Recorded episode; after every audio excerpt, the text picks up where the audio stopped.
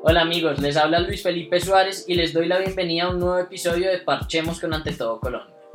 Hoy nos encontramos con dos invitadas muy especiales, Andrea Samira Antonilines, quien es administradora pública, y María Andrea Sánchez, quien es internacionalista. A las dos, muchas gracias por asistir. Gracias. Pero quiero que sean ustedes mismos los que se presenten, quiénes son, a qué se dedican, no sé quién quiera empezar.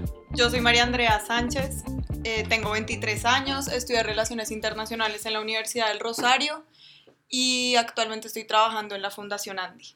Ok, ¿y tú Andrea? Andrea Samira Antolines, trabajo con la Gobernación de Norte de Santander. Tengo 29 años, soy administradora pública y estudiante de Derecho. Bueno, ustedes dos tienen algo en común fuera de la Andrea, ojalá no nos confundamos. y es que son hijas de militares. Las dos son hijas de militares. Andrea es hija del mayor Agustín Enrique Cárdenas y sobrina del coronel José Luis Antolines, retirados los dos. Y María Andrea es hija del coronel Juan Manuel Sánchez, Sí. haciendo uso de buen retiro. Quiero que me comiencen contando qué tiene de especial para ustedes ser hija de un militar. Bueno, es un orgullo grandísimo, ¿no? Cuando uno ve a su papá en, en las paradas militares, en las ceremonias, eh, organizar su uniforme con esa disciplina, yo creo que todo eso se hereda, se transmite. Y eso se lo transmite también uno a las personas que trabajan con uno, la gente que está en el entorno de uno. Eso hace especial y mucho el tema, sobre todo el tema de la disciplina y el orden en cuanto a la vida personal, la cotidianidad. Sí, yo estoy de acuerdo con Andrea y aparte de eso también es como el amor que uno siente por el país de uno, como que los papás de uno siempre le inculcaron desde chiquito como que uno quiere, tiene que querer a Colombia y, y que uno tiene desde muy chiquito como esa mentalidad de querer trabajar por un mejor país, independientemente en lo que uno se vaya a enfocar en la vida, como que uno siempre tiene muy metido el, el país en, como en la mente y en el corazón y uno siempre busca como trabajar para, para tener un mejor país, para trabajar por los militares que finalmente son la familia de uno y, y uno no ve a los militares como los ven cualquier persona, sino como que uno siente un, un cariño y un respeto especial. Creo que es muy importante lo que tú dices, que uno pone al país primero, lo antepone y, y siente ese amor que muchas personas no sienten solamente cuando se toca el himno nacional y Y muestran se un nota, video sí. De soldados o algo, uno lo siente, las personas en verdad de pronto no llegan a sentir tanto. De pronto en actividades cotidianas como, el- no sé, como una ceremonia del trabajo en el que uno está, se desempeña y suena el himno nacional y la mano al pecho y todo el mundo lo mira a uno raro, como eso es porque reaccionan así.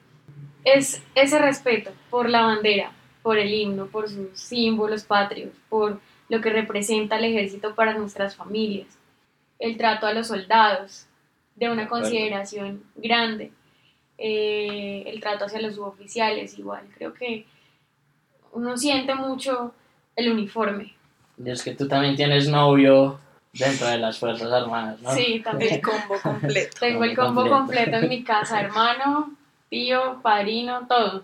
Bueno, chévere.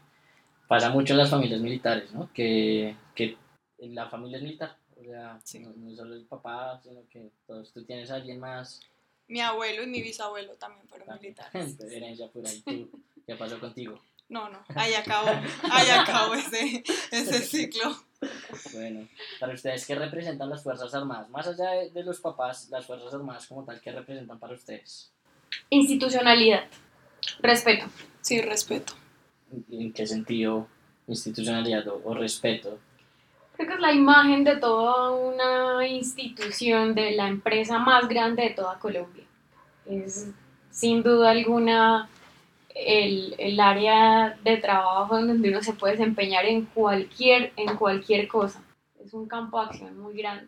Y mucho orgullo. Como que yo siento que uno ve a las fuerzas militares de una manera con, y con unos ojos que ninguna otra persona las puede ver porque uno de verdad entiende cuál es el sacrificio, cuál es el esfuerzo, cuál es la pasión con la que esas personas se levantan todos los días a trabajar y que no es un trabajo fácil y que muchas veces las personas de verdad no lo valoran y ven solamente un 10% de lo que en verdad ellos hacen día a día y que es un trabajo que de verdad es, es de pura pasión, como que ser militar no es para cualquier persona y ninguna persona se le mide a ese reto de estar eh, tres meses lejos de la familia o años lejos de la familia sin poder verlos, sin poder hablar. Y, y creo que eso hace que uno, uno entienda aún más como el sacrificio que están haciendo los soldados cuando uno los ve por las carreteras o no sé, cuando hay algún atentado y hay personas que, que, fallecen, como que uno le duele y lo siente aún más porque entiende,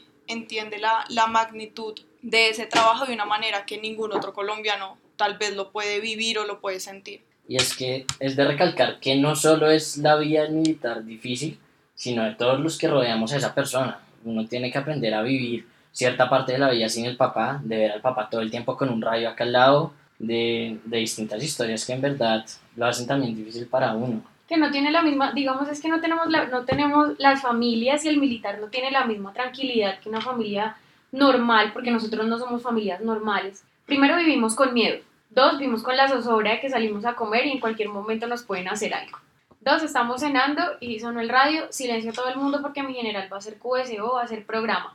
Entonces todo el mundo como callado y entonces la familia se sienta a hacer programa con el papá en el casino de oficiales. Entonces es, es no, sí, no somos familias normales. Sal, sale el papá de la casa y sin saber cuándo vuelve, o el esposo cuándo vuelve, tres meses, cuatro meses, no se sabe si va a llegar vivo, si nos lo entregan en un ataúd con una bandera de Colombia encima y los símbolos de ellos ahí encima, eso es muy, es muy duro.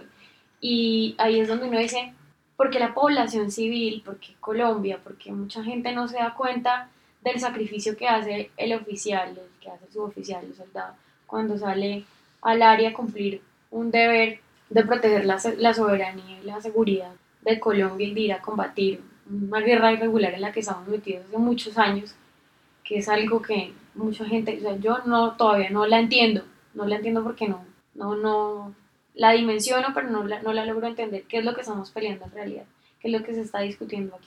Ahora, también es cierto que la vida de uno es tan militar ya que a mí me pasaba, no sé ustedes, las vacaciones eran en, en partes militares, entonces era ir al club militar o eh, en Armenia, en el lugar donde fuera, todo era militar, incluso salía del país y, y también había al, algún recinto militar donde uno se quedaba. Como un imán, uno trae todo, todo lo, todo Sí. lo militar.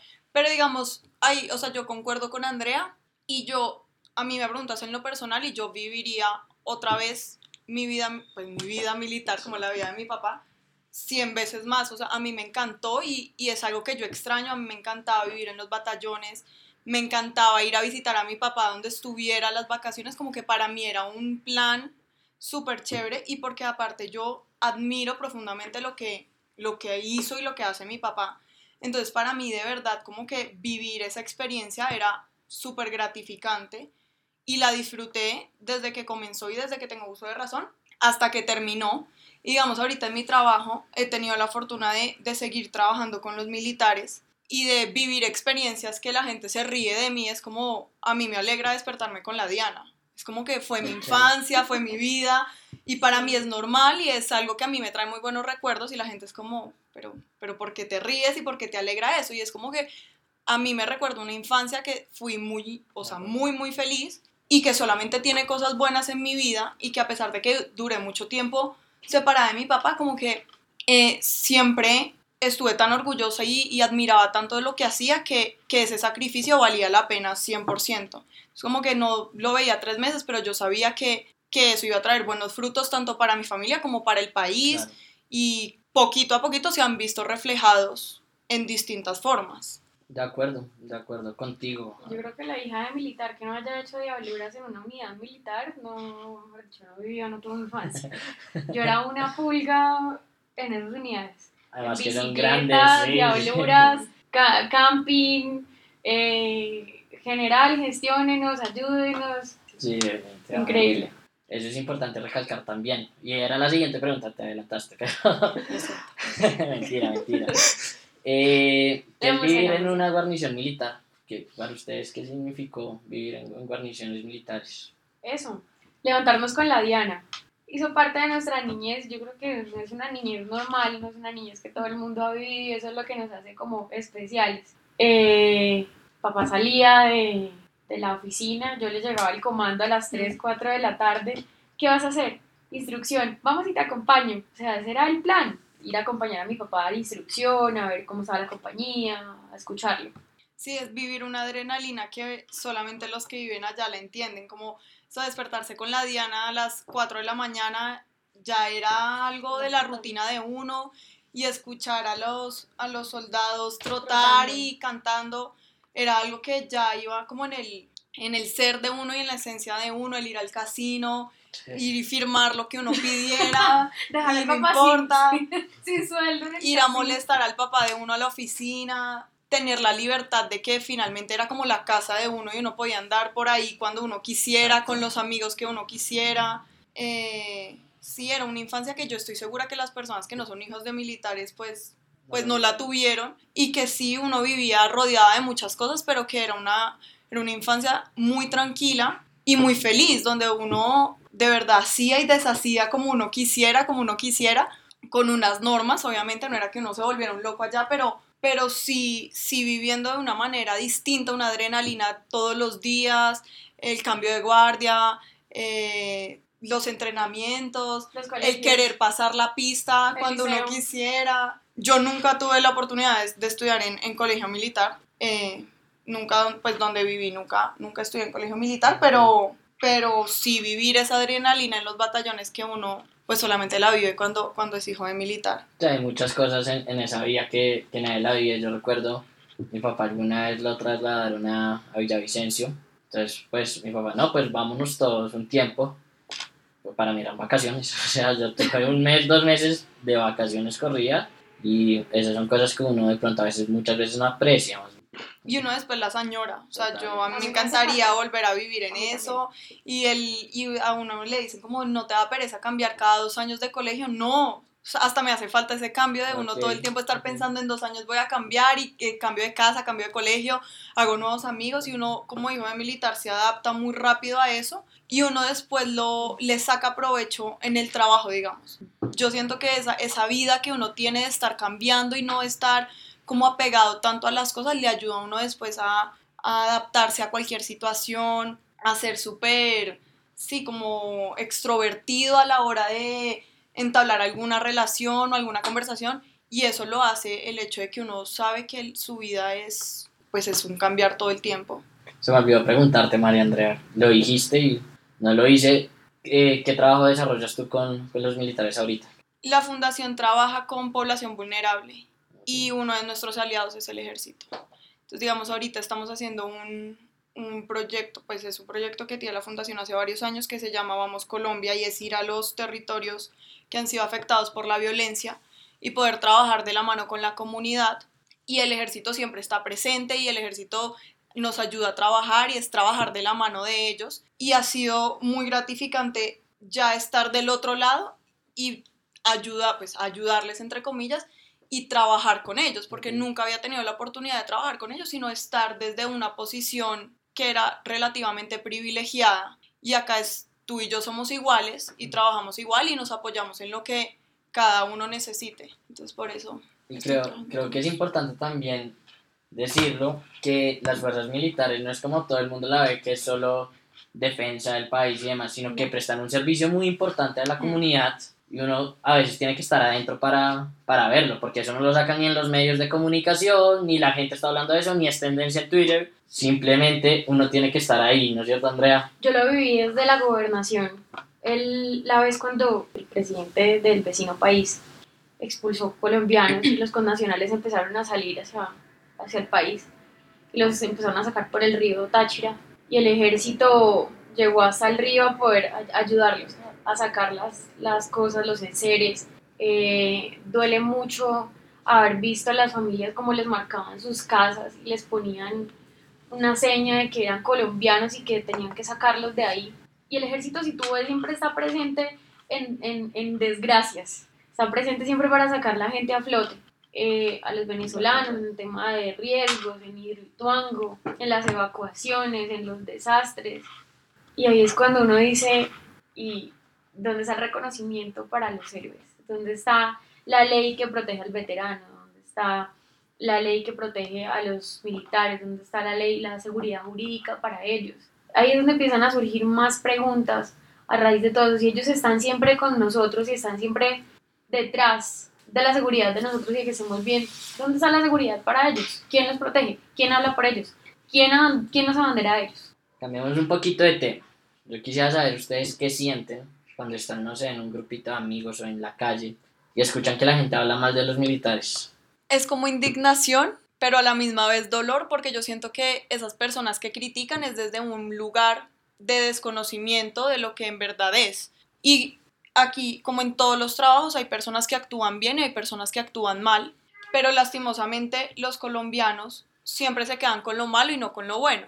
Y entonces hay 5 millones de personas que actúan bien, pero si 5 actúan mal, se quedan con, con, como con la imagen de esas 5 personas. Y nunca se esfuerzan en buscar la otra, o sea, la otra versión o mirar la otra cara de la moneda. Y eso es puro desconocimiento y en muchas ocasiones ignorancia de, de no entender una realidad que vive el país, de una realidad que lastimosamente aún vivimos y que la gente lo único que hace es criticar en vez de aportar porque el trabajo de, de, lograr un mejor país o lo que sea no depende solamente de las fuerzas militares, depende de todos.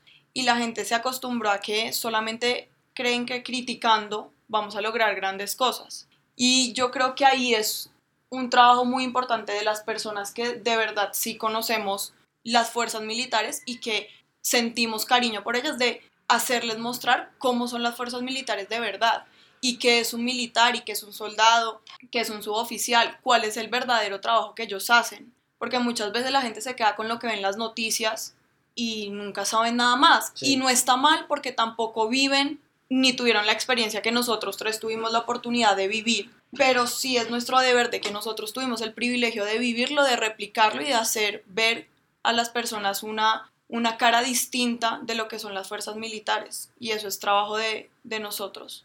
De acuerdo. Al principio me daba rabia, pero cuando entendí que con rabia no iba a solucionar nada, tomé la decisión de abanderar algunas causas, de generar proyectos. Yo creo que eh, ese, ese pensar, esa, ese imaginario que tiene la sociedad civil, gran parte de la sociedad civil, acerca de la, del ejército nacional, se va cambiando en la medida en que hagamos un acercamiento institucional a la población.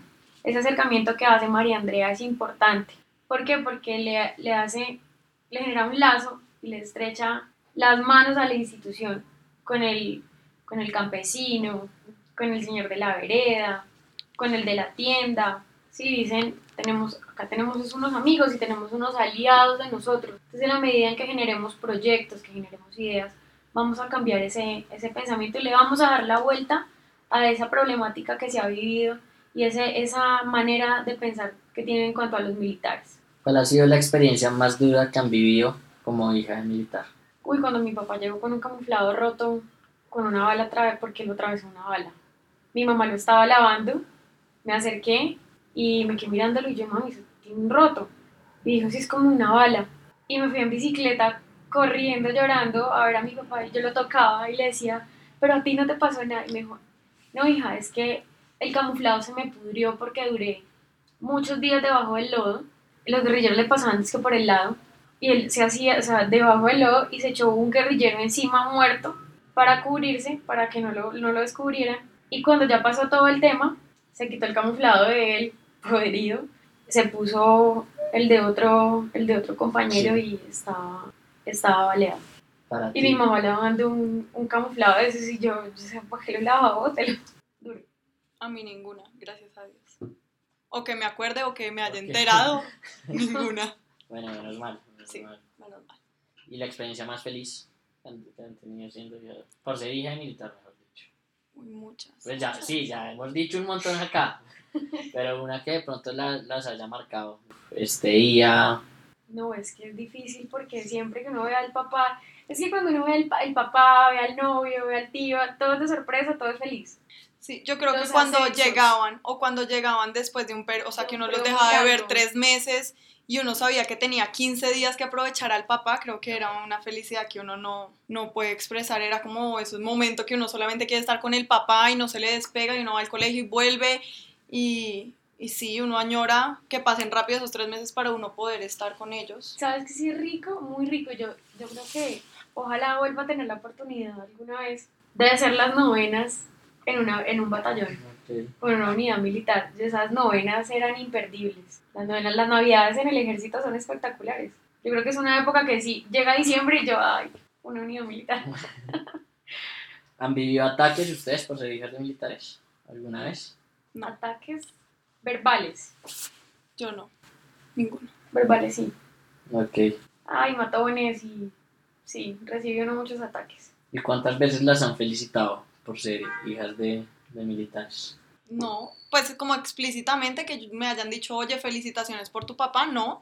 Pero yo siento que la gente que me rodea sí entiende como el sacrificio que hizo mi familia durante muchos años y más que decírmelo, como que fue un apoyo para mí en muchos momentos, por más de que no me lo dijeran. Sí, explícitamente estuvieron para mí, mis amigos, mi, mi otra familia, mis abuelos, como que siempre estuvieron apoyándonos y no, pues no dijeron que sobre todo uno sintiera como ese vacío de la ausencia del papá. Ok. En el trabajo, sobre todo. El tema en política siempre es como, bueno, y tu familia es militar. Y yo sí, mi papá es tal y mi tío es tal y mi familia es así y así.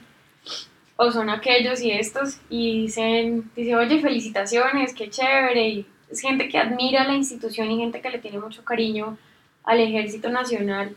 Y por eso, sobre todo, le, se le abren, yo creo que eso le abre a uno muchas puertas también. Y cuando yo hacía esta pregunta, cuando pues, lo estaba planteando, pensé en lo que tú acabas de responder. Yo me pregunté a mí como cuando me han felicitado y dije, no, explícitamente nunca se me han acercado a decirme, oiga, felicitaciones. Pero la admiración de las personas alrededor hacia, Sí. hacia mi papá y hacia las personas es como una forma de felicitarlo a uno, ¿no? Ujú. por el papá que uno tiene. Sí. Muy cierto lo que dices tú también, del lado de la familia de mi mamá, el apoyo es, es muy grande y creo que eso es suficiente para uno. Sí. Sí. Se va a acabar el tiempo.